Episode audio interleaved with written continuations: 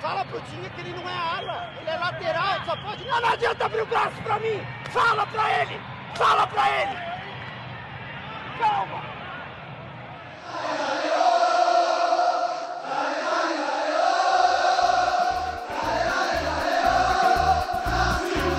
Futecast, o podcast do torcedor cearense. Vem que vem com a gente, rapaziada. Futecast já está na área, mais um episódio. A gente está de volta. Eu, Lucas Mota, sempre acompanhado de Thiago Minhoca, o mago dos números. E a gente recebe também nesse episódio Gerson Barbosa, UGB. E para falar muito aí, né, sobre o que aconteceu e o que tem pela frente também para Ceará e Fortaleza. A gente começa esse primeiro bloco falando sobre o Ceará, esses jogos. Aí o Ceará que perdeu para o Vasco e depois venceu o Bahia e tem um jogo agora contra o Vitória no meio da semana. É, tudo isso aconteceu depois que a gente gravou né, o, o, o, último episódio e a gente vai debater bastante aqui. Tiago Minhoca e Gerson Barbosa, vocês já estão recuperados? Porque a gente estava aqui antes da gravação, o Gerson estava para ter um treco aqui de tanto rir, né? Ah, mas aí é, é quase de praxe, né, Lucas Mota, de Gerson Barbosa. Isso aí nada mais é do que talvez o, o stand-by de, de, de Gerson, que é o quê? Rir, né? É verdade, é verdade. GB, você tá recuperado aí já? Eu tô, eu tô recuperando, ainda tô com um sorriso aqui no rosto, mas aí ele, daqui a pouco ele sai aqui, mas eu tô Não, recuperado e, já. E você tava, antes de vir gravar, né, correndo aí é, é, pra ficar. É, uma correria aqui, medonha aqui, resolvendo umas situações do reino, sentado no trono aí, mas deu certo é, já. Deu certo aí, né? Pois, deu certo, deu certo. É, beleza, então. Pois olha, pra gente começar aí, é, vamos falar sobre Ceará e lembrando que a gente vai falar também sobre esse jogo do Ceará contra o Vitória na Copa do Brasil. A gente vai receber também o Vitor Vilar, é, jornalista lá do jornal Correio, lá da, da Bahia, Salvador. Salvador, Bahia, né, na verdade. E também trazendo aí uh, informações sobre o Vitória. Mas antes, vamos passar limpo aqui o que rolou de Ceará e Vasco, né? O Ceará acabou perdendo por 3 a 0 num jogo onde foi decidido ali por conta dos detalhes, o Vasco foi super, super efetivo. E aí veio o jogo contra o Bahia e o Ceará deu a volta por cima. E eu acho que essa volta por cima ela está muito associada a características fundamentais que o Ceará voltou a ter nesse jogo, que era características do bom futebol que foi apresentado lá em Salvador, justamente na Copa do Nordeste, no título, né? Que é o quê? Marcação forte, sistema defensivo sólido, bola parada muito perigosa, bola aérea e também a efetividade, né? O Ceará foi muito eficiente na Copa do Nordeste, até então não tinha sido na, na Série A e contra o Bahia, Bahia que tem sido um adversário muito favorável para o Ceará, né? Quatro duelos em, em 2020 e o Ceará venceu três e empatou só um e vem de três vitórias seguidas, né? Diante do Bahia. Teve as duas finais lá do Nordestão e agora esse jogo. Parece que o Bahia tem sido aí um, a, a, um, um, adversário para elevar a moral do Ceará. E já quero ouvir de vocês aí o que, é que vocês acharam, quais são as análises de vocês é, dessa partida. E só para completar, né, além dessas características, principalmente o fato do Guto re retornar, né, o retorno do Vinícius e a retomada também do esquema, o 4-2-3-1, o Fernando Sobral voltando a atuar pelos lados, o Vinícius por dentro, o Leandro Carvalho sendo o outro ponto, os dois volantes atuando muito bem e ajudando também aí na recomposição os dois pontos, né? Fazendo essa dobradinha com o Samuel, Bruno Pacheco. Quero saber de vocês aí o que, que vocês acharam disso também. Por favor aí, Minhoca, Jess, pode ficar à vontade. Tem que chamar um, cara. Então eu vou começar aqui, mas saiba que você tem que sempre chamar um aí. Tá certo, tá ah... tá certo. cara, vá, vá. É, por incrível que pareça, olha o absurdo que vai parecer o que eu vou falar agora.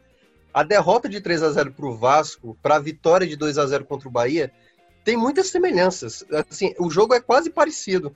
Claro que tem a, a, a mudança tática, né? Você tira ali o Sobral de uma trinca de volantes, bota ele mais aberto pelo lado direito, como ele fazia na Copa do Nordeste. Mas se você olhar em termos de produção do que foi o jogo, foi muito, muito parecido, porque, por exemplo, o Ceará se comportou bem defensivamente e já tinha se comportado bem diante do Vasco. Só que o que estava acontecendo, e não só pelo jogo do Vasco, é que o time cometia uma falha que era primordial para sair atrás do placar. Quando o Ceará sai na frente, o jogo fica mais confortável, porque o Ceará ainda está com problema de criação. Assim, o, Ceará, mesmo até a equipe que foi campeã da Copa do Nordeste, era uma equipe que não produzia tanto. Tanto que quando precisa sair mais para o jogo, que quando uh, diante do Vasco sai atrás do placar e o Ceará precisa tentar buscar exatamente um gol de empate, tinha sido também contra o Atlético Mineiro, a, as oportunidades acabaram não sendo aproveitadas, né, as boas oportunidades que o Ceará teve, e deixa, fica o time mais exposto. Então, quando o time do Ceará fica mais exposto, a, a possibilidade é exatamente de tomar gol, né? Tal qual o Ceará, quando faz o gol primeiro, a chance dele fazer um segundo gol aumenta porque ele aproveita, se aproveita exatamente porque o adversário se fecha. E é um, talvez seja uma característica que a gente está vendo do futebol brasileiro nessa retomada, né? Porque boa parte das equipes que estão tendo muito tempo a posse da bola estão com mais dificuldade contra adversários bem montados, né, defensivamente. E o Ceará é, poderia ter tido, talvez, um fator positivo diante do Vasco. Né? Se tivesse aproveitado as oportunidades, se, é, é, se tivesse se defendido bem, se não tivesse cochilado o erro do Luiz Otávio ali, o, o Ceará teria uma boa possibilidade de, de ter saído com a vitória. A mesma coisa dá para dizer em alguns momentos que o, o, Bahia deu uma ameaçada ali, né? O Price teve que fazer uma defesa importante no chute do Rodriguinho. Então, assim, é, são jogos, eu acho que até bem similares, embora os resultados são bem discrepantes. Porque eu acho que o Ceará não fez um jogo contra o Vasco para levar de três, mas ao mesmo tempo, o Ceará fez até um jogo para faz, fazer dois, até poderia ter feito três, né? Se o Sobs acerta aquela bola na trave. Mas assim, em termos de produção ofensiva, o Ceará precisa melhorar mais. Não sei, claro que é, é, é importante você ter o recurso da bola parada que o Ceará tem, né, com jogadores de estatura alta e, e essa jogada vem dando certo mas precisa ter um repertório maior. E claro, é o processo que o Ceará está passando, mas é, é, é, eu acho que ao longo dos próximos jogos que o Ceará deve, né, possivelmente no mercado, é, trazer peças para tentar melhorar nessa questão da ofensividade, porque não dá é para depender só do Vina ou só do Kleber, tem que ter outros jogadores que acrescentem mais nesse aspecto. Mas o Ceará, assim, eu considero esses dois jogos bem mais parecidos do que outros jogos do Ceará, embora os resultados sejam bem diferentes, porque alguns detalhes, como a efetividade do Ceará contra a equipe do Bahia e os vacilos diante do Vasco, foi que pesaram nos resultados apresentados. É, eu, eu, eu concordo, assim, que realmente é, não é que houve uma grande diferença no sentido de atuação, uh, que o Ceará contra o Vasco jogou muito mal e contra o Bahia foi completamente diferente. Assim, eu vejo semelhanças, faltou, claro, contra o Vasco, principalmente a efetividade, mas é, contra o Bahia, eu acho que a engrenagem, quando se joga nessa formação e tendo o Vinícius por dentro, ele acaba sendo uma referência para a criação e a engrenagem do time funciona melhor dessa forma, porque nos outros jogos, sem o Vinícius, o Guto, quando estava com a bola, o time jogava ali num 4-3-3 não tinha um cara articulador por dentro, os volantes saíam, tinham que fazer essa função. E eu acho que a engrenagem, quando tá nesse esquema 4-2-3-1 e, e que, que fica muito claro que sobram Vinícius e Kleber e aquela linha de quatro que começa com Fernando Sobral, Charles, é, contra o Bahia, William Oliveira, né, fez a dupla ali, e do outro lado o Leandro, mais a linha de trás, a linha, a primeira linha ali, Samuel, Bruno, Luiz Otávio e o Lacerda, que fez uma boa partida também, eu acho que a engrenagem do time funciona muito bem, sabe?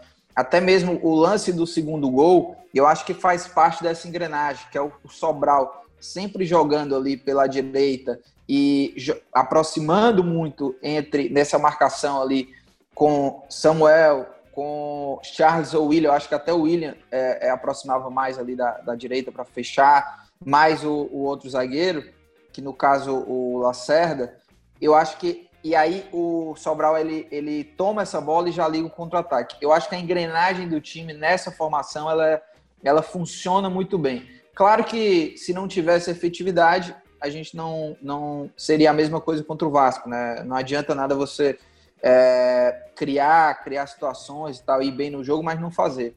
Então, eu acho que a engrenagem do Ceará nessa formação, com peças como Vinícius por dentro, Sobral joga, voltando a jogar mais aberto, eu acho que funciona muito bem. E o Guto falou até uma coisa na, na coletiva, que é a questão da transição, que hoje é, é, é, algo fundamental no futebol e o Ceará ele, ele busca muito isso, né? Atrair o adversário para fazer essa transição. E a partir do momento que você tem o Sobral jogando mais aberto, com a possibilidade de fechar e, e tomar essa bola, você ganha uma possibilidade de uma transição, esse passe, né? O Samuel ele ganha mais liberdade para sair também, velocidade.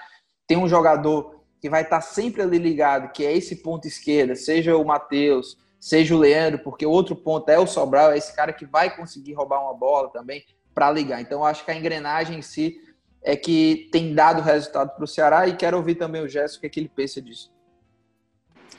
Pois é, Lucas, eu concordo com você e também concordo com o que o Thiago fala, é, mas assim, o, o, que você falou, Lucas, acho que é, é extremamente. É, você foi extremamente feliz, né? Eu acho que a engrenagem do Ceará funciona melhor quando, ela, quando ele está nessa, nesse 4-2-3-1, com o Sobral na ponta, com o outro ponta sendo mais agudo e tendo principalmente a participação do Vina no meio, né?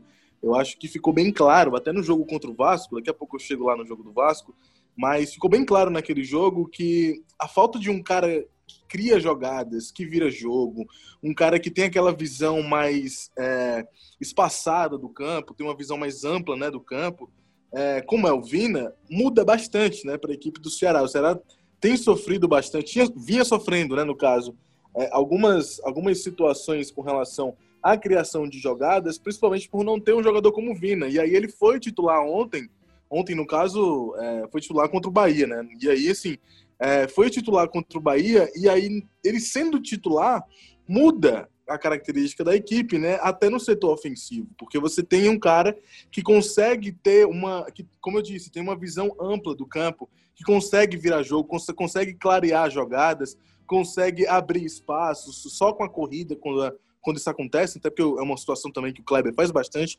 de abrir espaços só com a corrida, mas o Vina ele é fundamental, né? E, on, e no caso no jogo contra o Bahia foi extremamente, isso ficou claro, né? Então o time do Ceará teve um jogo que não foi tão perfeito assim, teve algumas situações, claro, mas foi um jogo que foi importante, como o Guto até falou, né? Não foi um jogo perfeito, exatamente isso. Não foi um jogo perfeito, mas foi um jogo importante. O Ceará conseguiu sair com a vitória, vitória necessária para tirar um pouco, enfim, do, do, da corda que estava no pescoço e dar mais tranquilidade, né, para enfrentar o Vitória, para depois pegar o Atlético Goianiense e dar sequência na, na, na campanha atual. Agora, com relação ao jogo do Vasco, eu vou discordar até um pouco do que é, o Thiago Minhoca falou. Acho que o Lucas também mencionou um pouco disso. Da, que faltou a questão da efetividade para o Ceará contra o Vasco. De fato, faltou essa questão da efetividade, mas eu acho que faltou uma situação a mais. O Ceará não criou naquela partida. O Ceará não ofereceu perigo ao Vasco. Né? O Fernando Miguel, assim, ele. ele eu posso até estar enganado aqui com a minha memória. Minha memória, no caso, pode até estar me enganando. Mas o Fernando Miguel não trabalhou tanto no jogo. O Ceará não conseguiu chegar. O Ceará foi chegar na, na no, no gol do Fernando Miguel quando já estava 1 a 0 para o Vasco, né? Que foi naquela bola do Vina, aquela metida do Vina para o Rafael Sobis, que o Sobis acabou acertando a trave. Então, assim, naquele jogo faltou criação. O Ceará não conseguiu, não foi bem ofensivamente e não é que criou chances e faltou empurrar a bola para o gol, faltou melhorar calibrar um pouco a finalização. Eu acho que não foi isso. Eu acho que faltou a criação. O Ceará não criou naquele jogo e, e aquilo para mim foi preocupante para o decorrer da temporada, é. né? Porque se você não, se você tem um time que não sabe jogar quando precisa propor jogo, vai ser complicado, porque não vai ser todas as equipes que vão jogar como o Bahia joga aqui, principalmente aqui no Castelão. Ou vocês esperam que, por exemplo, quando o Ceará enfrentar, sei lá, o Atlético Goianiense aqui no Castelão, é o Atlético Goianiense que vai ficar com a bola? Eu não acredito não, é. nisso. Então, assim, é, tem essa dificuldade e o Ceará precisa, é uma dificuldade que o Ceará precisa sanar, porque não vão ser os 19 times, os outros 19 times da Série A, eles não jogam da mesma forma que o Bahia. Então o Ceará precisa saber jogar quando tiver que propor jogo. É tanto que o jogo do Vasco foi perfeito. O Vasco não precisou criar tantas oportunidades, chegou cinco vezes, chutou cinco bolas, quatro foram no gol e três entraram. Então, assim, é. o jogo do Vasco foi perfeito. Deixa os caras terem a bola, porque os caras têm dificuldade quando tem a bola. A gente vai ficar na nossa, que o contra-ataque vai acontecer. E aí, quando tiver o contra-ataque, a gente precisa ser, ser efetivo, que foi o que aconteceu com o Vasco. Então, é um problema que o Ceará precisa sanar aí para o decorrer da temporada. É porque, só um ponto aí, é porque eu acho que a palavra, assim, no, no futebol, né, a palavra efetividade é tal qual igual eficácia e tal qual eficiência, geralmente. Geralmente tem essa. Só que eu acho que até no, no, no mundo empresarial, essas três palavras elas acabam sendo tendo contextos diferentes. Eu até estava falando mais da efetividade na ideia mesmo de produção mesmo. Né? O time não foi efetivo na ideia de produzir jogo, criar possibilidades de ataque, de ataque. Mas, claro, em termos de chances criadas reais, realmente foi, assim, talvez o, o jogo que o Ceará menos produziu, né? Porque contra o Grêmio, contra o Atlético Mineiro, contra até o próprio uh, esporte, a equipe conseguiu criar mais possibilidades. A partida contra o Vasco, aí concordo com você. Foi a partida que o Ceará menos produziu chances de gol para fazer além daquela jogada do Sobs. É, e Minhoca, rapidinho, a gente vai ter esse jogo importante aí da, da Copa do Brasil, né? Jogo contra o Vitória. A gente focou muito nessa, nessa primeira parte de trazer também um pouco das informações do Vitória. E eu bati um papo com o Vitor Vilar. Daqui a pouco a gente vai soltar. Mas antes, queria rapidinho saber de você, Minhoca. Para esse jogo não tem o Kleber, né? E o Kleber é, é, um dos destaques do Ceará, tem ido muito bem aí na temporada, nesse começo aí do, do Kleber no Ceará, fazendo gol, sendo um jogador super importante. O titular provavelmente vai ser o Sobs. E aí, como é que você projeta esse jogo com o Sobs em campo? O Ceará, independente de qualquer coisa, segue como favorito, né? É, segue como favorito, porque tem a vantagem, é uma equipe de Série A, é uma equipe que atual campeão na Copa do Nordeste, mas do outro lado tem o Vitória o Vitória na, na Série B ainda não perdeu, mas largou com uma vitória e depois uma sequência de quatro empates seguidos, né? A equipe do Vitória é uma equipe bem montada, mas ainda tem uma oscilação. Devido a isso, o Ceará é mais favorito e deve ser um jogo em que, tal qual foi o, jogo, né? O segundo jogo da final da Copa do Nordeste, em que do outro lado o adversário é que vai ter que correr atrás de tentar pelo menos igualar o placar, né? Começa o jogo com 1 a 0 para o Ceará e aí, exatamente como gente estava dizendo, o, o, jogo se desenha do modelo como o Guto gosta de ter, que é tendo exatamente a paciência, o controle, o sistema defensivo bem implementado, para o adversário se expor e dar possibilidades uh, ali, né, espaços para o Ceará aproveitar para fazer os contra-ataques. Então, nesse aspecto, eu acho que o jogo vai ser muito nesse cenário, o Ceará até mais, uh, aliás, sem precisar ter a posse da bola, dando essa posse para o Vitória, para tentar aproveitar contra-ataques. O outro ponto que eu estava em relação a essa questão da ausência do Kleber, assim, certamente o Bergson deve voltar a figurar ser opção, né, no banco. Não sei se o Rodrigão vai estar tá recuperado até quarta-feira. É, vai o Bergson mesmo, vai o Bergson. É, deve ir o Bergson. E é uma, um ponto também que uh, para mim, o Kleber, ele não se apresentou bem diante do Vasco, e no jogo agora contra a equipe do Bahia, ele sai né, do primeiro e segundo tempo com, com a questão da coxa dele, e pode ser que com essa carga de jogos que o Ceará estava tendo, ele vai precisar realmente, o Ceará está né, tá em busca também desse camisa 9, um outro jogador para revezar mais com ele. Porque o Sobis pode até fazer isso, mas o Sobis ele não é bem da função, em termos da característica. Mas, como diante do Atlético Mineiro, o Sobis né, jogou naquela partida, uh, de início. Então, acho que o jogo vai ser algo mais similar do que foi aquele jogo contra o Atlético, que é um Ceará bem postado defensivamente, tentando aproveitar possibilidades ali em escapadas quando o Ceará tiver a posse.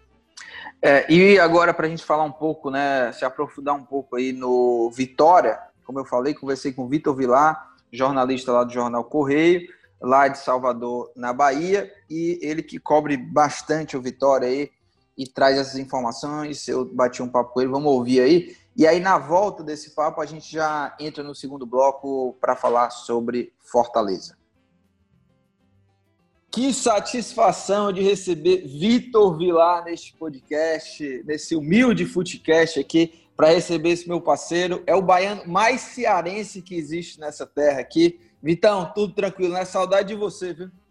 Ô, meu amigo, também, morrendo de saudade de você, cara. Foi muito legal você aqui em Salvador, né, na reta final ali da Copa do Nordeste, a gente trocou muita ideia, a gente se conheceu finalmente, né, Lucas? Porque a Verdade. gente trocava a gente trocava informações e conversava já há muito tempo por causa do nosso, nosso trabalho, né, de setoristas, mas pessoalmente ainda não tinha nos conhecido, né? E aí aqui valeu essa oportunidade, foi muito bacana, cara. E, e eu sou meio cearense mesmo, você tem razão. É, porque, é verdade.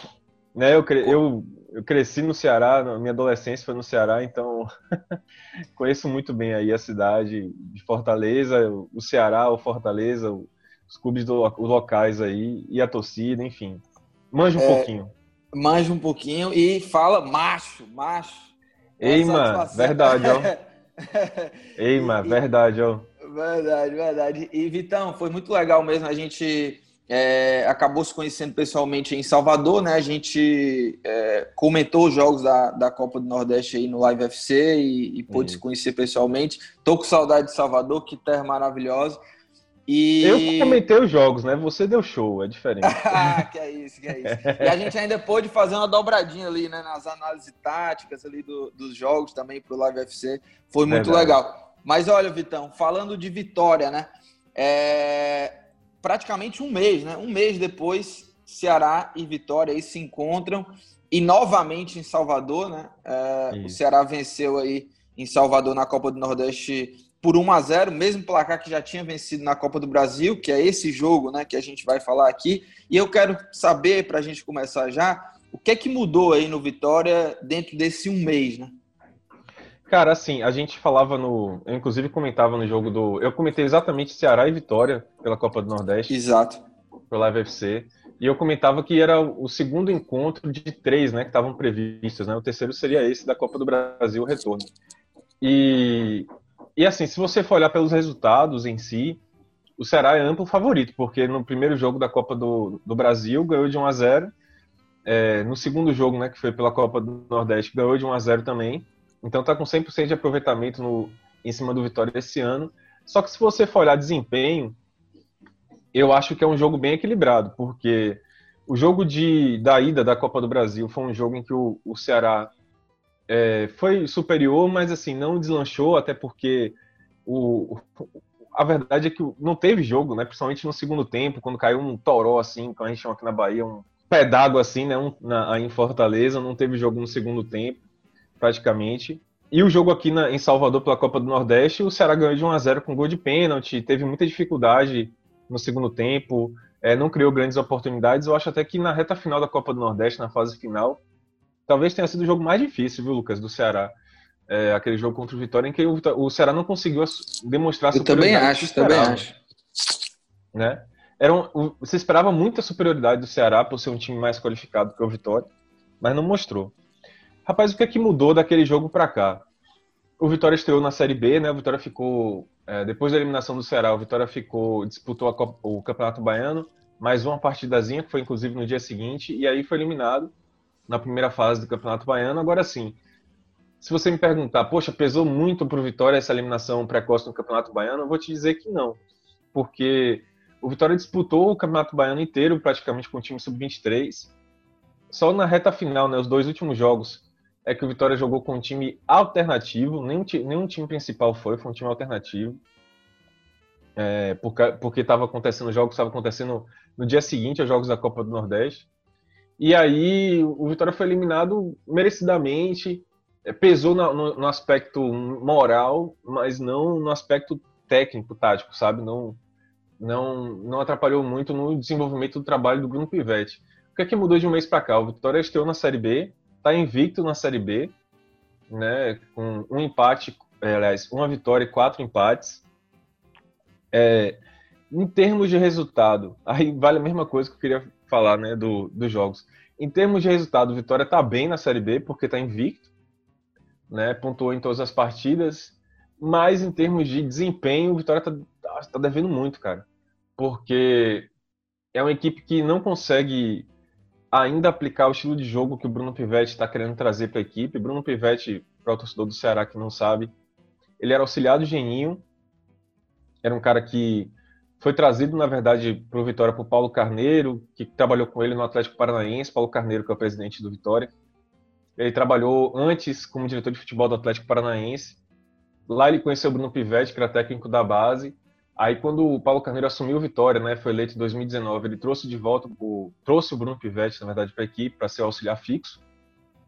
Tinha um projeto de transformar Bruno Pivetti num técnico do Vitória a longo prazo.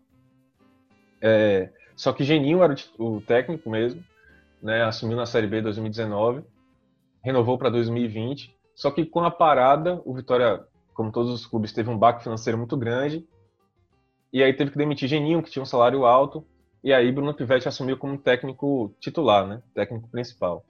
E Bruno Pivetti tem um estilo de jogo que é muito moderno, assim, parece É, é porque hoje pega mal, mas assim, parece muito Fernando Diniz, sabe?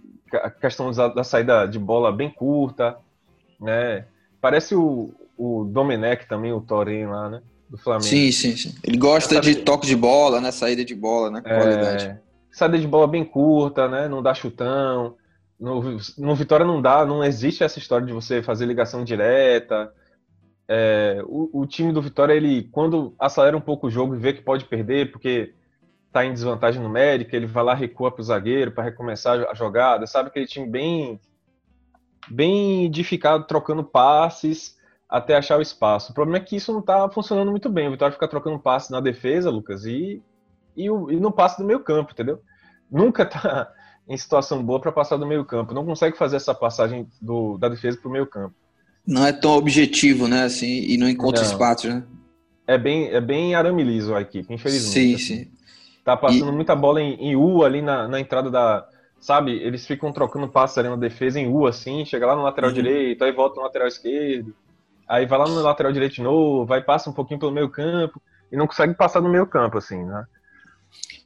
É, e, e, assim, ô, ô Vitor, eu concordo contigo também que esse jogo é, do Ceará contra o Vitória na Copa do Nordeste, eu acho que realmente foi o mais difícil, assim, até teve expulsão, né? Teve aquele lance lá que o, o Luiz Otávio, né, faz a falta e tudo.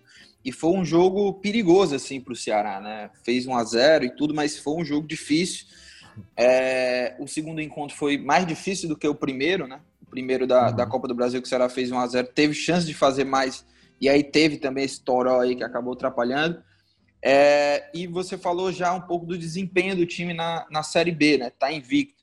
Venceu uma, empatou outras quatro. E aí eu queria saber o seguinte: é, por mais que o time tenha vencido só uma, né? E empatou as outras, está invicto e tudo, é, mostra, pelo menos pelos, pelos resultados, né? Por mais que a equipe ainda não tenha deslanchado, mas esses resultados, né? Essa invencibilidade, esses empates, assim, mostra também que o Vitória, por um lado, é um time difícil assim de, de, de ser batido.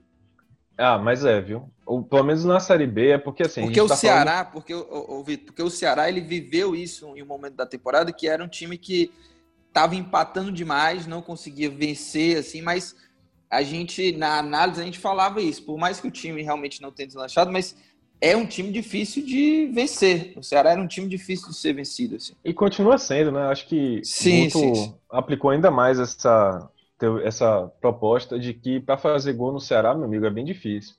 E, e nesse momento é o que importa um pouco aí para o Ceará, né? Porque já está na vantagem na eliminatória, né? Se não tomar gol, ele classifica.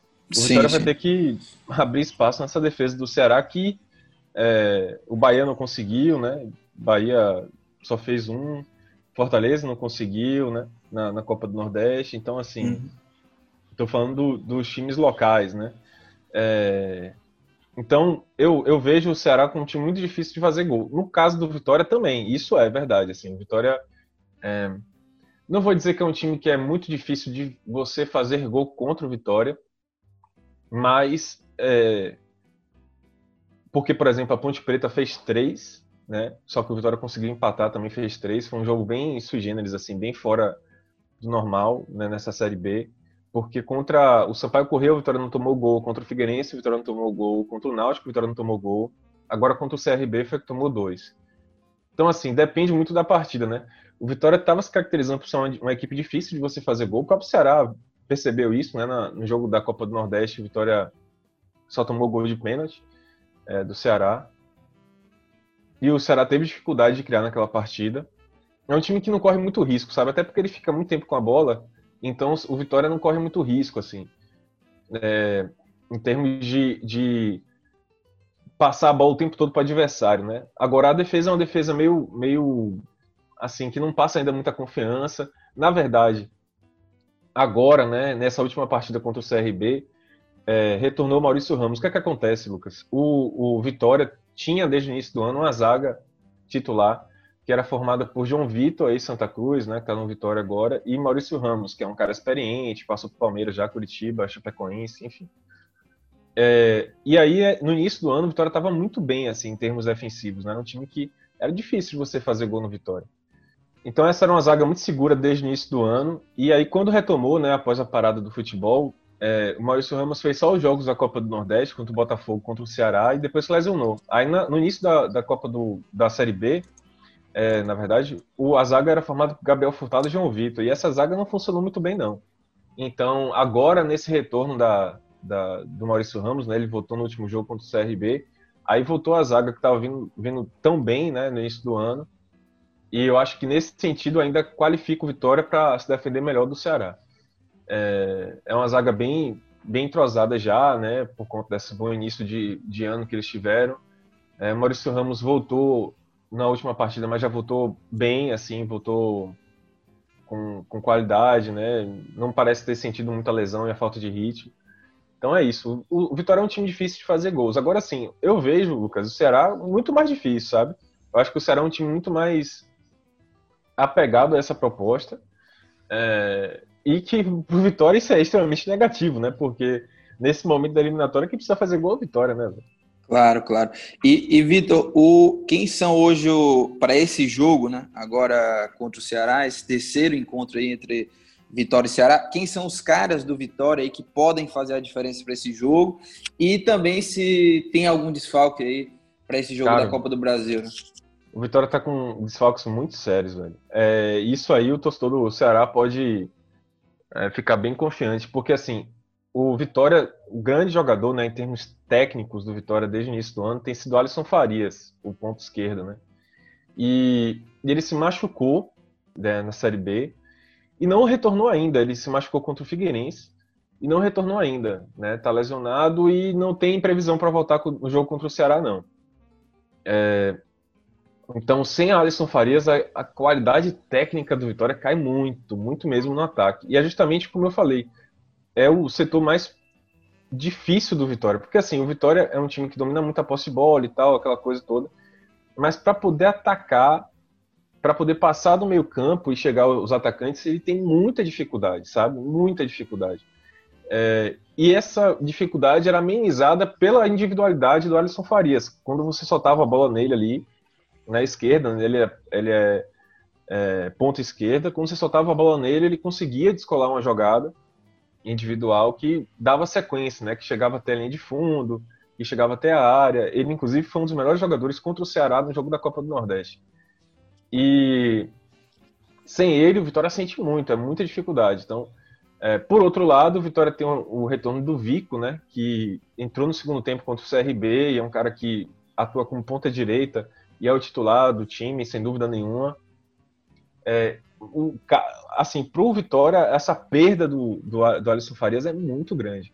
Pode ser também que o Vitória perca, a gente está acompanhando aí, a gente está acompanhando as notícias, pode ser que o Vitória fique sem o Fernando Neto, que seria uma outra baixa importante, que é o meio campo, um meio campista do, do Vitória titular, um cara que é volante, segundo volante que volta para fazer a jogada, é, para fazer a saída de bola, um cara que tem um bom passe, movimenta bem o, o time lá na frente. Se o Vitória não tiver Fernando Neto, é outra baixa muito importante para a equipe, né? E bom para o Ceará, obviamente. Então esses dois, esses, esses, dois são os principais jogadores do Vitória nesse início de ano, sabe, Lucas? O Alisson Farias e o Fernando Neto. Pode ser que os dois não jogam contra o Ceará, o que é péssimo para o Vitória, ótimo para o Ceará. É, seria, é, uma, seria uma grande baixa mesmo. É, de destaque, assim, tem o Vico, né, sem eles, teria o Vico, que começou bem o ano, mas nessa retomada ele tá meio mambembe aí, fez um gol agora contra o CRB importante, entrou bem, vamos ver se ele volta com confiança. Tem o Léo Ceará, é, que é o atacante, né, que não jogou contra o Ceará lá no jogo da Copa do Nordeste, sim, porque ele estava afastado, questão contratual, e agora retorna. É, tá, já é o titular do Vitória e, e vem jogando bem como centroavante, mas nada que assim, fora do normal, a bola não chega muito nele, como eu falei. E é isso, esses são os destaques. E, assim, um destaque que não interessa muito, eu acho, do ponto de vista do que o Vitória precisa para essa partida, né, que é atacar, é o Guilherme Rende, que é um meio campista muito muito brigador, tá no campo inteiro. Assim, não é nenhum Charles, Charles está numa fase absurda, mas, tem, mas eu não queria fazer essa comparação, mas assim, é um estilo de jogo parecido, sabe? Não, não, uhum. Não é um cara que, para você passar por ele é muito difícil, ele tá no campo inteiro, ele aparece, fazendo cobertura muito bem. Então, o Guilherme Rende é o, é o destaque do Vitória nesse início de ano aí. Boa. E para a gente fechar, Vitor, é aproveitar que a gente está batendo esse papo aqui no Footcast, que é algo que eu achei muito curioso, né? A gente conversando aí, eu conversando contigo, também com outros colegas de imprensa. Eu queria que tu falasse um pouco de como que a, assim, a, a imprensa baiana também vê com, com certa surpresa esse, esse destaque do Kleber, né? Aqui no, no Ceará. Ele não vai jogar no, contra o Vitória, né? Porque já jogou na Copa do Brasil pelo Barbalho. Mas é algo que eu achei curioso, assim, porque o Kleber não foi tão bem, né? No Vitória, ele, ele teve uma rápida passagem pelo Vitória e meio que conversando com outros colegas aí da, da imprensa baiana, o pessoal via com certa surpresa assim, esse destaque dele, esse começo bom aí de, de, de Ceará, né? Ele tem feito gols, tem sido destaque do time e vocês meio que se surpreenderam, né? Kleber do Barbalha, né? Isso, Pessoal... Kleber. Sim, sim. É, Kleber do Barbalha, velho. É. Tem uma resenha teve aí. Teve essa, teve essa, teve essa, viu? Teve uma resenha aí com um determinado youtuber do Bahia, enfim. Cara, assim, é... o Kleber, ele, ele veio pro Vitória em 2018. O Vitória tava. Não sei se o Ceará tem isso, Lucas, um time sub-23, um time de aspirantes que disputa o Campeonato Brasileiro de Aspirantes. É, tem, é... tem. Agora o Vitória, ele. O Vitória e o Bahia, né? Utilizam no estadual esses jogadores também, né? Que não tem essa cultura ainda. Isso, exatamente. Então, o Kleber, ele chegou no início, no meio de 2018, melhor dizendo, é, vindo do Barbalha, eu acho, e justamente porque ele tinha sido destaque já do Campeonato Cearense aí, tinha jogado muito bem. Ele chegou para reforçar essa equipe sub-23 do Vitória no Campeonato Brasileiro de Aspirantes. Só que assim, ele não teve muita chance no Campeonato Brasileiro de Aspirantes de 2018, é... porque o Vitória tem um centroavante da base chamado Heron, que vinha sendo destaque dessa categoria. Então ele não teve muita oportunidade. Aí virou o ano para 2019, o Vitória como você falou, tem essa cultura de usar o sub-23 na no Campeonato Baiano. E o Kleber teve algumas oportunidades no Campeonato Baiano de 2019. Né? Ele ficou emprestado um ano ao Vitória. Ele chegou em junho de 2018, né? Saiu uhum. em junho de 2019. Cara, assim, o que a gente teve impressão dele era que era um cara muito alto, né? Mas que na bola aérea não era tão bom o que era um, um, estranho, assim, era estranho, porque ele era alto pra caramba, eu acho que ele tem dois metros de altura quase. É, quase, e, quase isso. E assim, na bola aérea ele não era tão bom, e que com a bola nos pés ele fazia bem o pivô e tal, mas ele tinha dificuldade de carregar, né, tinha uma certa lentidão, né, um cara que, enfim, não desenvolvia muito o jogo. Então, assim, apesar dele ser baiano, né? Que inclusive é, muita gente confunde isso, muita gente acha, Lucas, que ele é da base do Vitória, porque viu ele jogando uhum. nesse campeonato baiano. E foi um campeonato baiano que o Vitória usa. O time sub-23 é muito formado por jogadores da base, a verdade é essa. Então, é, muita gente achava que ele era jogador da base do Vitória. Quando ele jogou, veja só que loucura, cara. Quando ele jogou contra o Vitória e jogou contra é, o Bahia agora na, na Copa do Nordeste, muito torcedor do Vitória meteu pau no clube, assim, falou mal do clube, porque aí o cara que a gente perdeu, o cara que era da base do Vitória, sabe como é? Sim. Tipo assim, o cara que a gente perdeu, o cara da base do Vitória, que estava aqui no clube até pouco tempo, tá aí brocando no Ceará, tá jogando bem, tá sendo destaque, não sei o quê, metendo pau no, no, na diretoria do Vitória. Na verdade, ele não é, né? Ele não é base do Vitória, ele, ele vem emprestado do Barbalha para cá. É, nossa, é uma loucura, cara, isso. E, e a fake news né, no futebol. E aí. É, ele não jogou bem no Campeonato Baiano, na verdade é essa. Ele foi banco no Campeonato Baiano, depois ele ficou completamente encostado na equipe e voltou para o Ceará, né? Para o estado do Ceará, que eu digo. Sim, é, sim. Onde ele estava jogando bem. Então, assim, a nossa, nossa, a nossa reação aqui, quando a gente viu, é: rapaz, aquele cara, aquele atacante grandalhão que é, muita gente chamava ele até, quando vinha em campo, de Kaique do ataque, porque não sei se você conheceu o Kaique, um goleiro que estava no Vitória aqui, que é da base do Vitória, que é um maluco de dois metros de altura também, que é um goleiro gigante e tal. É, e ele é muito, os dois são muito parecidos, né, em altura, em, em porte físico e tudo. Então, muita gente olhava ele assim e falava: Nossa, esse cara não, não tem muito cacuete de atacante porque ele é muito alto e muito lento.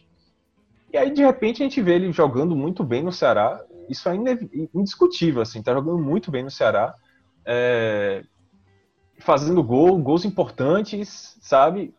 Ele, o Guto achou o lugar dele no Ceará, eu, eu, eu vejo isso, assim, o comentário é que o Guto achou o lugar dele no Ceará para jogar tão bem.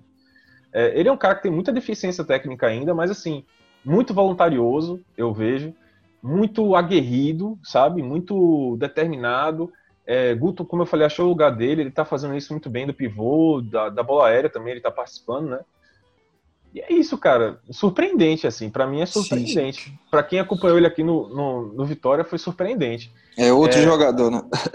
É, outro jogador. E, e que pese também é o seguinte: quando o Kleber estava aqui, o Vitória estava muito mal. Né? Foi um campeonato baiano que o Vitória foi eliminado na primeira fase, o presidente pediu é, é, uma antecipação das eleições para poder é, sair da diretoria. Tava uma crise enorme aqui no Vitória. E, então ele estava num cenário terrível, né? De, de crise e não pôde render tanto. Boa. Vitão, mais uma vez te agradeço hein, pela participação aqui no Footcast. As portas vão estar sempre abertas para você e te espero aqui em Fortaleza.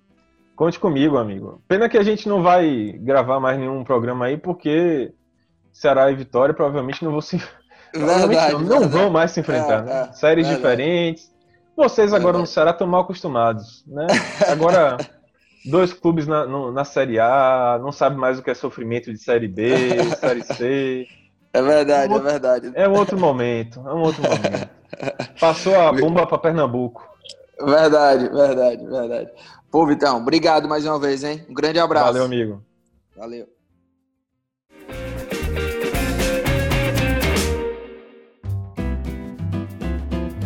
E agora o assunto é Fortaleza, o tricolor do Psique também, que venceu a primeira na Série A, né?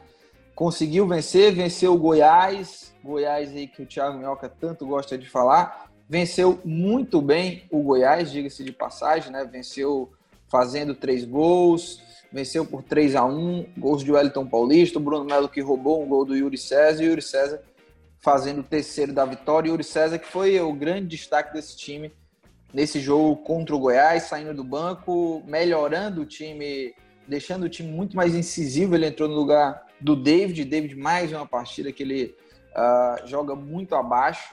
E o Yuri César, entrando no segundo tempo, ele deu uma, uma boa uma boa melhorada aí no, no Fortaleza. E já quero ouvir de vocês é, um pouco da análise desse jogo, onde o Fortaleza voltou a vencer, é uma vitória fundamental também para o time do Fortaleza, voltou a balançar as redes, né? Terminou esse jejum aí de mais de 450 minutos, né? Que não marcava, o Wellington Paulista que é, acabou com esse jejum, né? Botou a bola para dentro, o Wellington Paulista que a gente vinha falando muito sobre essa necessidade de ele estar em campo, né? E o Rogério voltou a colocá-lo como titular e deu muito certo, né? Deu muito certo aí nesse time do, do Fortaleza. E aí, o que, que vocês acharam desse jogo? E até pensando já no próximo, já contra o Corinthians, como é que esse Fortaleza chega para esse jogo do Corinthians pós-rendimento aí diante do Goiás, que o Fortaleza foi bem, né?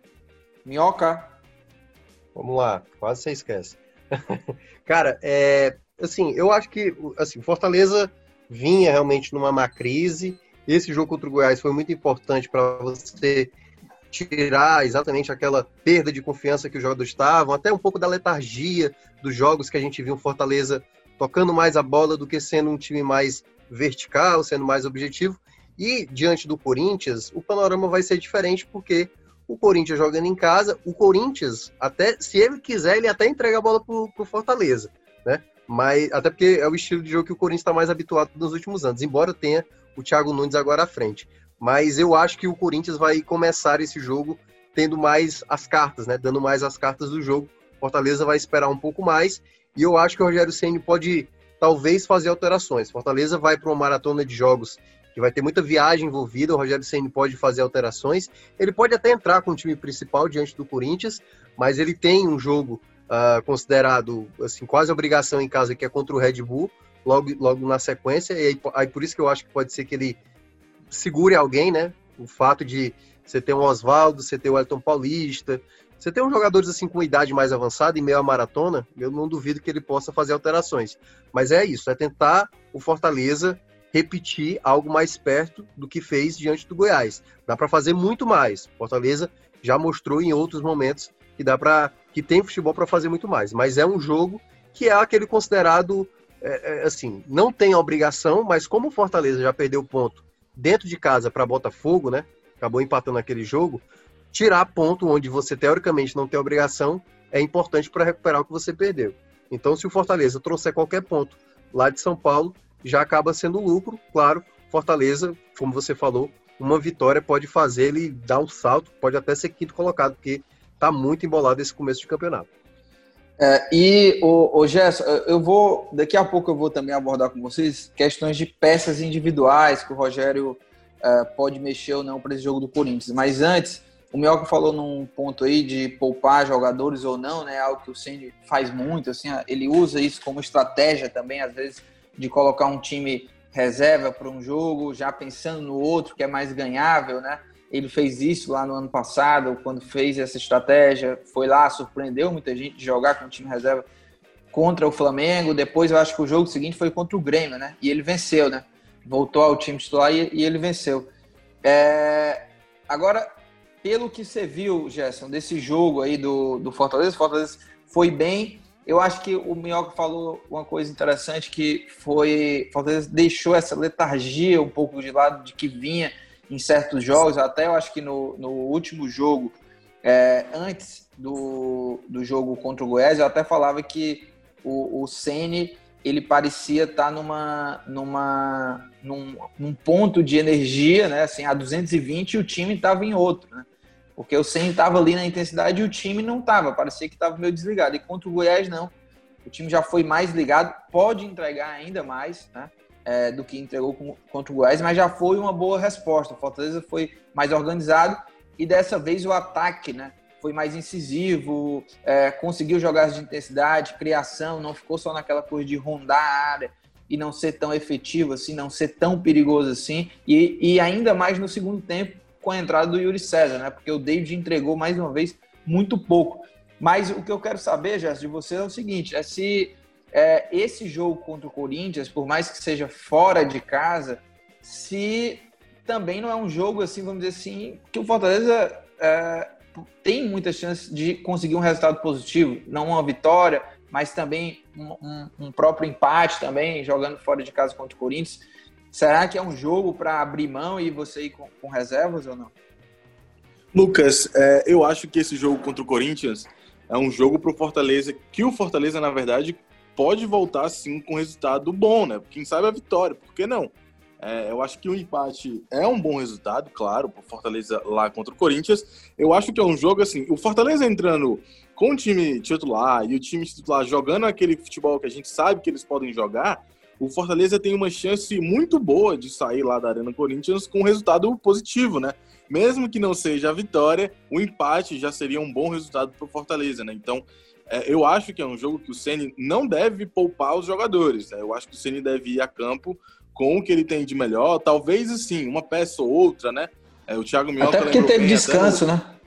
Isso, até porque teve essa semana de descanso e tal. E o Thiago Minhoca até lembrou bem, né, no futebol do povo, que o Romarinho vem jogando muito esses jogos. Então, é, pode ser que seja o time titular menos o Romarinho, menos uma outra peça que o Ceni entenda que talvez esteja desgastado ou que precisa de um descanso, ou até mesmo pensando no jogo mesmo, uma peça que você precisa tirar, porque se outro que está no banco entra como titular, o Fortaleza ganha alguma situação. Então, assim, eu acho que é um jogo que o Fortaleza deve ir com o time titular, porque teve essa semana de descanso, como você lembrou agora, Lucas, e também porque eu acho que, assim, é, se a gente perceber, se a gente for analisar a sequência do Fortaleza, depois do Corinthians, o Fortaleza tem um Red Bull e o Ceará aqui no Castelão, né?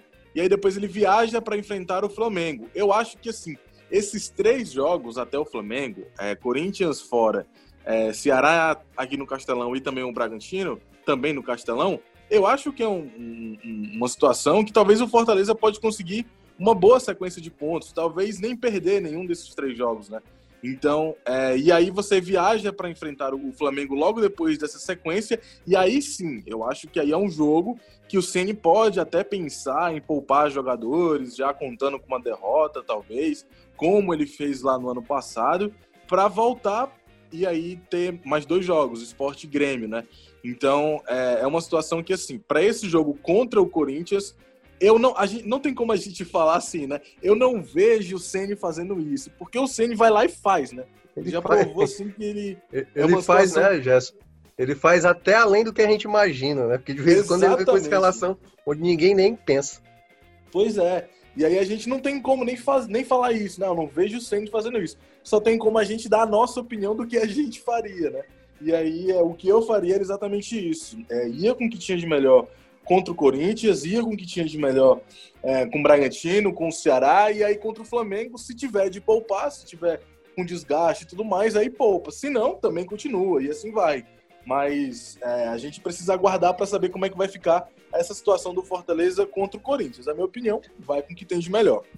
E, e, e, Minhoca, não é um, um, se não é um jogo ganhável, assim, ou perto disso, não é pelo menos um jogo aí de grandes possibilidades para o Fortaleza, pelo menos empatar, que o Corinthians também não tem. Porque o, ó, o, Fortaleza viveu essa. Só antes de você falar, Minhoca, você já ia falar, né? Eu te interrompi, mas o Fortaleza passou esses cinco jogos sem vencer e venceu o Goiás e vai aí com essa vitória, né? Vai, vai para o jogo depois de vencer o, o, Goiás. E o Corinthians vinha também aí de quatro jogos sem vencer, né? Desde a final do Paulistão não, não tinha vencido, veio a Série A, não tinha vencido, e aí venceu justamente esse último jogo aí contra o Coritiba. Fala aí, Mel. É, é, é, porque assim, de uma maneira geral, daqui a pouco vai. Um galo vai aparecer. Ó, ó o galo aí, hein? Aparecendo ao fundo. É o Galo, é o Galo. É, o Atlético Mineiro aí, que tá é. irritado que perdeu dois jogos. Cara, é, é eu, acho, eu acho que tem, tem esse detalhe exatamente do fato de eu não vou utilizar esse termo que você utilizou, que é muita possibilidade para o empate, ou muita possibilidade de, quem sabe, trazer uma vitória, porque eu acho que no brasileiro, nesse brasileiro especificamente, o começo dele, né, depois de um bom tempo parado, o futebol, a gente está vendo algo muito igualitário, assim, tipo, Uh, até tem diferenças técnicas, times melhores montados, mais organizados, outros não, mas no geral, dada essa maratona de jogos que todo mundo está tendo, meio que nivela tudo. Assim, o, o, Fortaleza, se ganhar do Corinthians, não vai ser algo tão absurdo. Por exemplo, o Botafogo ganhou do Atlético Mineiro. Quem iria imaginar? Mas quem assistiu Botafogo contra Fortaleza e quem viu Ceará contra Atlético Mineiro uma rodada antes, viu que o Botafogo fez ótimos contra-ataques, podendo marcar gol no Fortaleza, e viu que o Ceará teve boas oportunidades também de contra-atacando o Atlético Mineiro, só que não aproveitando. Então aquela vitória do Botafogo, embora seja uma surpresa, não é tanto assim quem já vinha acompanhando alguns jogos, dá para perceber isso. Justo, o Corinthians, justo. Né, o Corinthians ele vem mostrando dificuldade. O Fortaleza estava tendo dificuldades antes do jogo, do jogo contra o Goiás. Se tentar repetir o jogo que fez contra o Goiás, boa chance de trazer mais uma vez ponto fora de casa. Só que é, é, é, é muito incerto a gente dizer se há uma possibilidade maior ou não.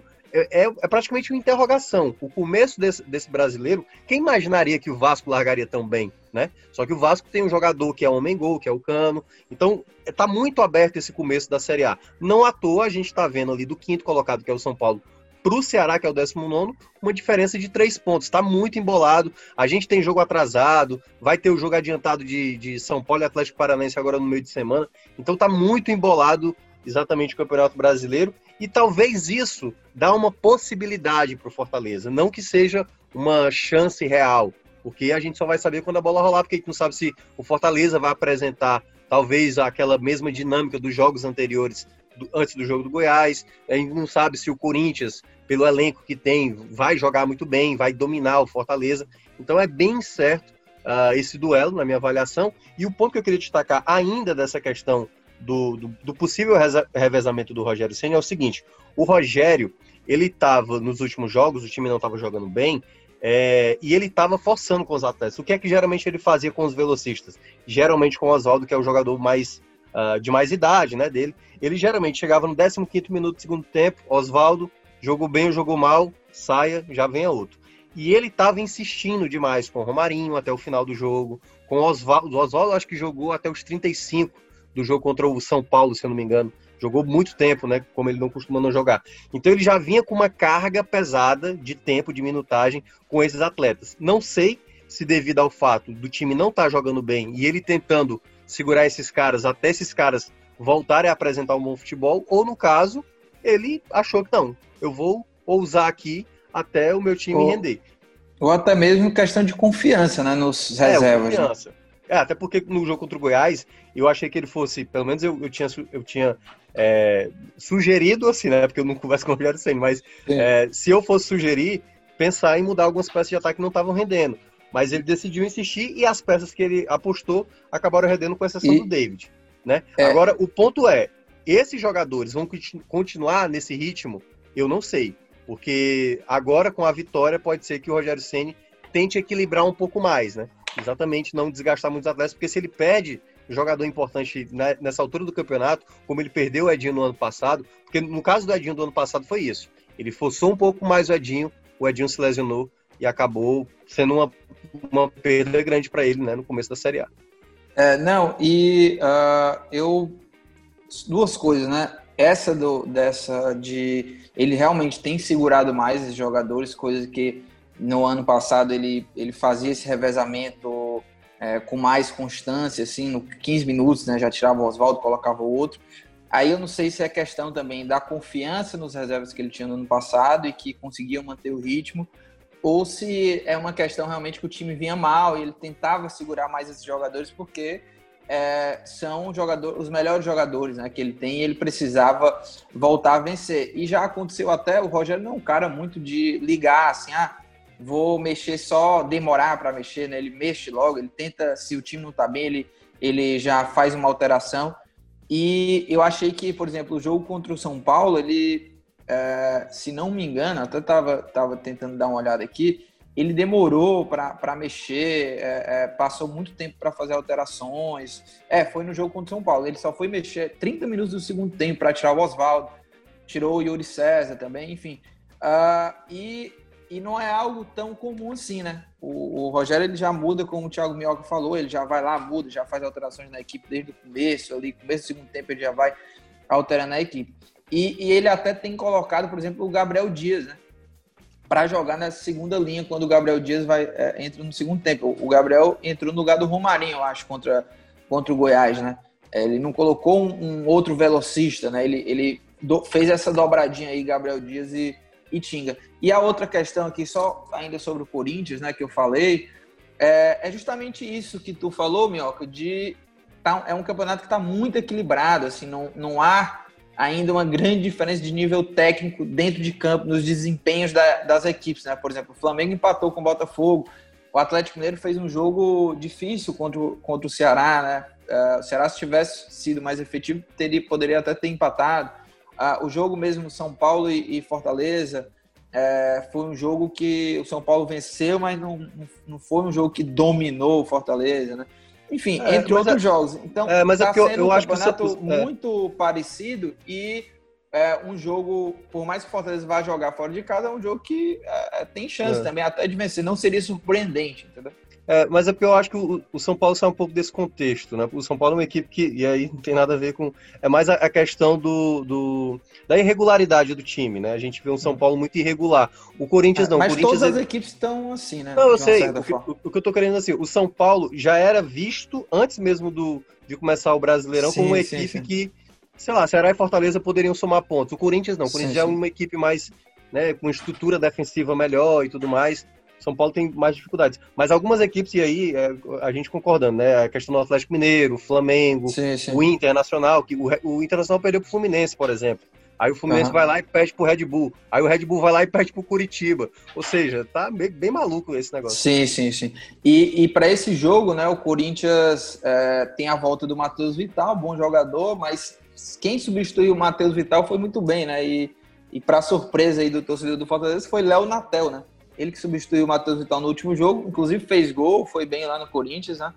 E vai reencontrar o Fortaleza. Léo Natel que deixou o Fortaleza sem deixar qualquer saudade no torcedor do Fortaleza. E aí, entrar aqui numa discussão com vocês sobre peças, né? É, a gente estava falando de poupar ou não, enfim. É, começar aqui na defesa, porque o, o Ceni geralmente, assim, duas peças que ele muda sempre são os dois laterais, né? Hora joga Carlinhos e, e Gabriel Dias, hora joga Bruno Melo e Tinga. Eu gostaria muito de ver o Ceni mantendo pelo menos o Tinga nesse, nesse jogo contra o Corinthians. É, foi muito bem contra o Goiás e é um cara que eu, hoje, pelo menos, eu tenho visto ele melhor do que o, do que o Gabriel Dias, assim. É, gostaria de ver o Ceni mantendo o, o Tinga para esse jogo contra o Corinthians. Não sei o que, é que vocês acham. Gerson pode até começar falando aí e Thiago Minhoca também. A gente, eu vou soltar alguns nomes aqui para a gente discutir sobre isso. É, Lucas, com relação só aos dois laterais, né? eu vou falar só da lateral direita, não falo da lateral esquerda também, rapidinho. É, eu, eu, eu, gostaria também de que o tinha, embora eu goste muito do Gabriel Dias, acho que ele é um cara super explosivo, é um cara muito interessante para se ter na lateral direita. Mas é, eu, eu, eu, também começaria esse jogo contra o Corinthians com o Tinga, né? Eu acho que é, eu gostei bastante da, da, da, atuação do Tinga contra o Goiás. Dá para ele né, ser mantido nessa. Muito embora a gente não sabe, né? Aquilo, volta aquele ponto que a gente estava discutindo do Ceni, que a gente estava discutindo, não, que a gente acabou mencionando do Ceni, né? Que a gente sabe disso, né? Que um jogo ele joga com uma dupla de lateral, no outro jogo ele muda a dupla e ele vai mudando jogo após jogo, né? Então fica muito difícil da gente prever o que ele vai fazer. Mas para o jogo contra o Corinthians eu entraria com o Tinga e na lateral esquerda com o Bruno Melo. O Bruno Melo, acho que assim, é um cara que, para esse jogo, seria muito importante, né? Não que o Carlinhos também não, não seja. É, não tenha as, as características do Bruno Melo defensivas, né? Mas eu gostaria mais de ver ali o Bruno Melo na lateral esquerda, até por ter uma qualidade maior no passe, ajudar ali Juninho e Felipe também no início de jogadas pela esquerda. É, eu acho que o Fortaleza pode ter algumas, algumas situações ali exatamente naquele setor. Então, para esse jogo contra o Corinthians, para mim seria Bruno Melo e Tinga. E aí, Minhocas, é... Minhoca, você faria muita questão de manter Tinga ou, ou, ou não? Para mim, o, Tinga foi muito bem. Eu acho que contra o Corinthians poderia ser uma peça boa ali, até mesmo na jogada aérea também. Eu acho que ele apoiou bem contra o Goiás. Enfim, eu, eu vejo o Tinga hoje num melhor momento que o Gabriel. É, no ano passado, o Gabriel, na média, para mim foi melhor. Embora a reta final do Tinga tenha sido mais decisiva, né? Naquele momento que o Fortaleza cresceu na Série A, o Tinga foi mais importante. E o Tinga ele tem essa característica, né? Ele é um jogador, tanto que aquela, aquela, aquele momento que o Rogério Ceni ficou esbravejando lá para dizer o Tinga não é ala, o Tinga é lateral e tal. Porque exatamente, o Tinga ele é um cara que foi que assim que a gente abriu o programa, né? Que essa é a grande discussão aí. E aí, eu acho que, assim, eu acho que ele vai talvez entrar com o Gabriel porque o Corinthians tem a questão da bola aérea muito forte, né? O Jô é um jogador que é muito bom na, na bola aérea. Fortaleza tem dificuldades. E geralmente o Gabriel é utilizado quando o jogo pede a questão da bola aérea. Então acredito que ele vá com o Gabriel. Uh, mas claro, o Tinga é uma possibilidade. Do lado esquerdo, acho que o Bruno Melo vai seguir como titular, embora o Carlinhos tenha feito um bom jogo diante da equipe do, do Botafogo, né? Ele deu um, praticamente uma assistência que só não foi contado como assistência porque o, o David perdeu o gol. É, mas assim, as laterais eu acho que o Fortaleza não tem problema. Assim, um jogador ou outro está em um melhor momento e esse jogador do melhor momento acaba tendo a preferência do Rogério Senna. Hoje eu vejo mais Tinga e Bruno Melo com esses jogadores mais confiáveis, mas o Rogério sempre, quando precisa, ele faz alternâncias ali quando necessário. É, e uh, eu acho que na zaga ele não, não. Eu acho que ele volta, né? O Paulão jogou uh, jogou como titular. Não, o Jackson jogou como titular ao lado do Quinteiro, mas eu acho que ele volta com a dupla é, Paulão e Quinteiro. É, o Quinteiro, ele tem hora que o torcedor gosta, tem hora que corneta. Eu não vou entrar muito nessa discussão da zaga. É, se vocês quiserem falar alguma coisa, eu acho que a dupla de volantes também não vai mudar, acredito eu. É, o Felipe, que no jogo passado ele foi substituído pelo Ronald, né? Seria até uma surpresa para mim se o, se o Ronald entrasse nesse jogo como titular, é. dar um descanso para o Felipe. Não sei, mas eu acho que a grande questão aqui é no quarteto ofensivo. E eu e o Thiago Mioca, a gente até discutiu no Futebol do Povo, discordou, né? Que eu acho que o Yuri é, teria que já começar jogando mesmo no lugar do David. O que, é que vocês acham desse quarteto aí? O que é que ele vai fazer? Quem merece. Quem vocês colocariam no lugar do David? Que eu acho que é, hoje é claro que o David está um pouco abaixo dentro desse quarteto. E para mim, não tem discussão. Independente se a gente entrar na discussão aqui que o Yuri entrou melhor em segundo tempo e tal, mas pelo que ele tá jogando, o rendimento de todo mundo aí, quem poderia substituir o David? Para mim, hoje, o, o, cara mais capacitado e merecedor hoje é o Yuri César. Minhoca e Jéssica. É, vou começar, né, para manter essa, essa a nossa a ordem no caso desse, desse, desse quadrozinho aqui. Comece, doutor. É, é, eu concordo contigo, Lucas. Eu acho que o nome para substituir o David, que não vem no bom momento, né, é, é, o Yuri César. Eu acho que sim. Por mais que eu concorde com os argumentos também, até do Thiago Minhoca, e eu acho que teve também uma outra pessoa que concordou com o Thiago Minhoca, não lembro agora quem, que a questão do Breno Yuri César entrar no segundo tempo. É, o Breno, o Breno. É, acho que foi o Breno. É, a explosão do Yuri César, as chegadas do Yuri César quando as defesas estão mais cansadas, ou não muito bem postas, né? Então, eu concordo muito com isso, mas eu acho que nesse momento não tá dando pro David continuar no time titular. Então, por isso, precisa alguém entrar. Quem é que tem para entrar? Para mim, o melhor é o Yuri César. Então, é por isso que, no caso, eu entraria sim de titular com ele contra o Corinthians. Inclusive, o meu quarteto titular, Lucas, se você me permite, contra ah, o Corinthians, é, entraria o Wellington Paulista no meio, né? Junto com. Aí fica nessa dúvida, né? Se mantém o Romarinho ou não, mas eu acho que para esse jogo é, manteria o Romarinho por meio, por, jogando por dentro, né? Não nas pontas. É, Romarinho e, e o Wellington Paulista por dentro, aí o Oswaldo na ponta esquerda e o Yuri César lá na ponta direita. Eu acho que seria mais ou menos por aí o meu quarteto para enfrentar o Corinthians.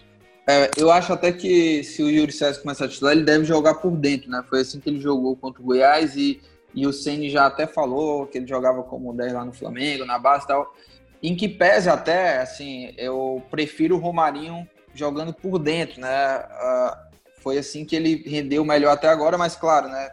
Se voltar a ser utilizado pelas pontas, vamos ver como é que ele que ele se comporta, é um jogador super importante. Mas e aí, Minhoca, quem você colocaria no lugar do David? Se fosse para sacar, se o Rogério fosse sacar o David, tem aí como opção Orobó, Marlon, Ederson, Mariano Vasquez, o próprio Carius, né, que não foi para esse último jogo, o Fragapane também. E aí, Madison. você... É, o Madison também, é verdade. O Madison também não foi relacionado, né, para esse último jogo. O Madison e nem o, uh, o Carius. É, é, cara, assim, é, eu, primeiramente, é, eu acho que, assim, independentemente da minha opinião, eu acho que o Rogério Senna continuará com, com o David, certo? Eu tô com a sensação que o David vai continuar sendo vai, titular né? do jogo do Corinthians. é, mas é só sensação, né? Ah, eu também assim, tô, Porque claramente, é, claramente ele tá dando margem para ir pro banco, assim, ele não, não tem se apresentado bem, é muito pontual as participações do David, assim, durante o jogo, ele faz uma jogada ali e depois vai fazer uma jogada, uma, uma segunda jogada minutos depois, uma no primeiro tempo, outra no segundo tempo e acabou, não, não faz mais do que isso. Ele precisa apresentar mais. Talvez como característica do time do ano passado, se a gente olha os jogadores do ano passado é, para esses desse ano, o Rogério Senna está tentando repetir aquilo do ano passado, mas não consegue. Por quê? Porque os outros jogadores que tinham essa característica, eles eram jogadores mais de um contra um e da velocidade, como era o caso do Edinho, como foi o Massinho quando ainda estava no Fortaleza. O David, ele, ele é um jogador que é um ponto, um velocista, mas não, ele é, não é claramente um velocista, porque ele é muito forte, ele é, ele é um jogador de mais né, é, disputa corporal, ele é um cara de mais arranque e tudo mais mas ele não é um cara é, leve, digamos assim. O Yuri César se assemelha a isso, mas o Yuri também não é um jogador de muita habilidade. Não tem a mesma facilidade do Oswaldo e do Romarinho para o drible curto, para tirar uma marcação, entendeu? Ele é o jogador quase como se fosse um meio atacante, tanto que o Rogério Ceni quando o coloca, não coloca ele mais aberto, coloca ele mais centralizado mesmo, porque ele tem um, um bom poder de finalização. E, e eu, eu acho que e aí é que tá, se ele coloca o Yuri César para jogar nessa função, o Romarinho vai ter que ir para o lado direito, entendeu? Então você pede o Romarinho jogando por dentro. Isso se ele quiser jogar com o Elton Paulista, porque ele pode fazer a tal formação lá, jogando sem é, homem mas, referência. Sim, sim, sim. Ele jogou, Não, aí, só te interrompendo, ele jogou com o David, né? Já por dentro contra o Goiás, né? O Romarinho Mas aí, por exemplo, uma alternativa, já que você não quer ter o homem referência, o homem fixo da, ali, embora o Elton Paulista se mexa bastante, você pode jogar com o Orobó. Você poderia fazer Orobó juntamente com o Yuri César, Romarinho. E aí o Orobó, que pode cair um pouco pro lado e tal, o Yuri César jogar como, como referência. Mas isso tudo é aquela coisa, né? O Fortaleza não tava tempo tempo para trabalhar.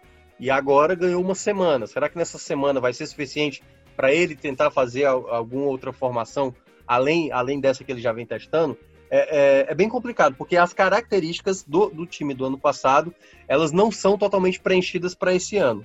Porque, enfim, você só. Na prática, você só tem jogador agudo com habilidade e velocidade mesmo.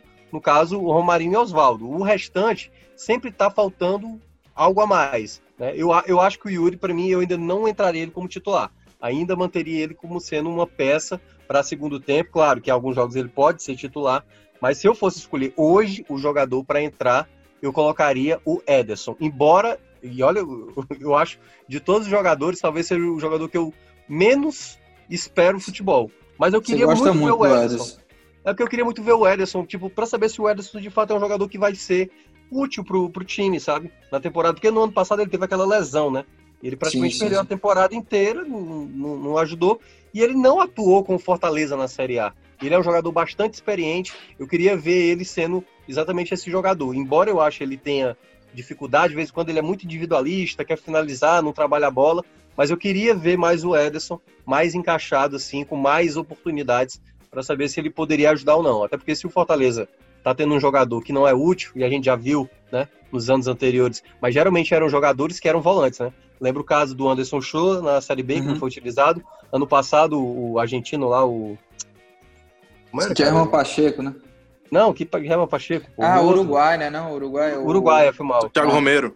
O ah. Romero. O Romero também foi. Esses jogadores não eram utilizados, mas você tinha dois titulares ali que praticamente não davam brecha. Você tinha o Bonilha e tudo mais, você tinha outros jogadores, o próprio Araruna e tal. Mas para o setor ofensivo, onde o Rogério Ceni sempre precisa ficar rodando esses caras, eu acho que o momento o Ederson vai ter que entrar, né? Assim como o Orobó também, assim como o Madison também. Porque se esses jogadores não forem úteis, aí você tenta devolver, no caso, o Madison, você tenta negociar o Ederson para tentar trazer um outro jogador, você tenta emprestar para trazer, sei lá, ser moeda de troca. Mas o Fortaleza precisa encontrar outras peças, porque quando esses jogadores titulares não estavam bem, o Rogério Senna insistiu, insistiu, insistiu, e uma hora insistir demais nesses caras acaba gerando um desgaste, né? Tanto para os titulares como para o elenco como todo, porque o, o reserva acaba não sendo é, escolhido e acaba se sentindo mais preterido pelo treinador. É, Gerson Barbosa, você quer acrescentar alguma coisa ou a gente partiu dicas aleatórias? Pode partir para as dicas. Eu acho que o Thiago Minhoca foi completamente feliz aí na, na, na, nos comentários dele, né? Acho que tá correto, né? É por aí também o meu pensamento, então acho legal. pode partir aí para as dicas. Ah. Parte para dicas, eu acho legal você porque o, o Jesse disse feliz, assim. Não, Lucas, você foi feliz. Thiago Minhoca foi, foi feliz. feliz. É isso, uma coisa é que eu não sou, o cara é muito feliz, cara. É, ele não é muito feliz mesmo, não. O Thiago Minhoca é esse cara dark. Mas é isso, é. partiu dicas, hein?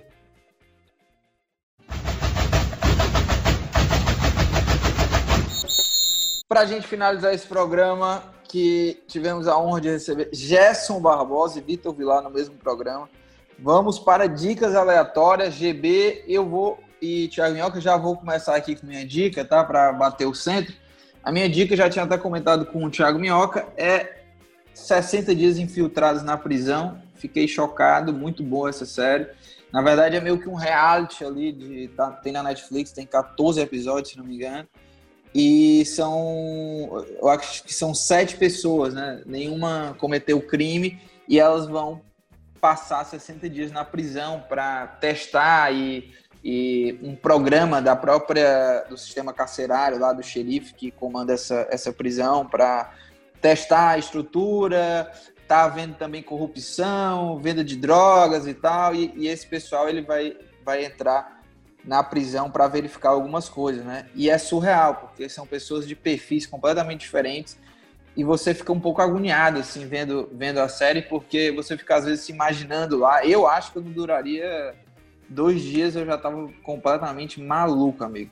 Mas essa é a minha dica, viu? E, e você assiste um episódio, você quer assistir todos na mesma hora. 60 dias infiltrados na prisão, tem na Netflix, série muito boa e uma série para você refletir, né? Para pensar um pouco também sobre questão de sistema carcerário. Mas e aí, Jéssica, qual que é a sua dica aí para esse episódio?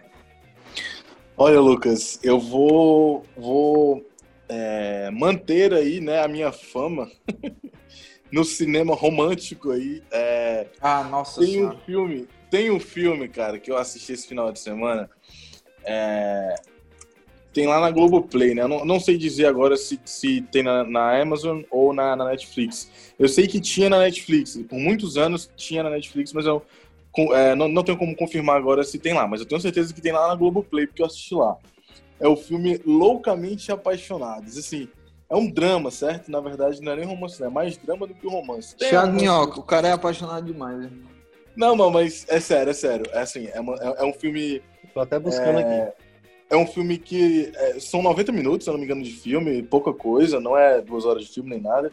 E assim, cara, é, é, é um filme assim que é, conta a história de duas de, de, um casal né, que se conhece em Los Angeles, nos Estados Unidos, mas ela ela é inglesa, né? Ela tá lá só com o, o visto para estudar, né? Que quando terminar o visto ela precisa voltar para Inglaterra, não é visto permanente. E aí ela acaba ficando mais alguns dias lá fora do visto, né? E aí volta para Inglaterra, tem esse problema do visto e aí eles não conseguem se ver, né? Porque ela não pode mais entrar nos Estados Unidos e tal, e ele não tinha como ir lá para a Inglaterra. Então fica nessa situação, né? Os dois tentando a distância. E aí tem muitas reviravoltas durante o filme, muitas coisas acontecendo. E por que, que eu estou indicando? Pelo final. O final é extremamente pesado, meu amigo. Você, você assiste o filme e você vai até pensando, o final vai ser dessa forma. Só que você começa a ficar, a criar um negócio um sentimento, digamos assim, que quando chega no final você acaba se surpreendendo, mesmo o final sendo óbvio. Então, assim, é um filme muito bom que eu recomendo bastante aí. Entrou fácil para minha lista de filmes preferidos aí, loucamente apaixonados e, e, tem até atores interessantes, né? Tem a Jennifer Lawrence, tem a atrizes, né, no caso, tem a a Felicity Jones também, que é uma atriz que eu gosto muito. Linda, né? então, né? enfim, filme que eu indico bastante aí, bem bom. Thiago Minhoca, dou-lhe uma, dou-lhe três e já quero saber porque você tem o poder do veto agora aqui nas dicas aleatórias. Só pela capa aí, Thiago Minhoca, você já deu uma pesada. Vale ou não vale essa dica do nosso amigo GB? Olha, você assim, vai criticar, tem... alfinetar não, ou você vai. É, eu, não, eu, não, eu não sou daqueles de, de indicar uma coisa sem ver, né?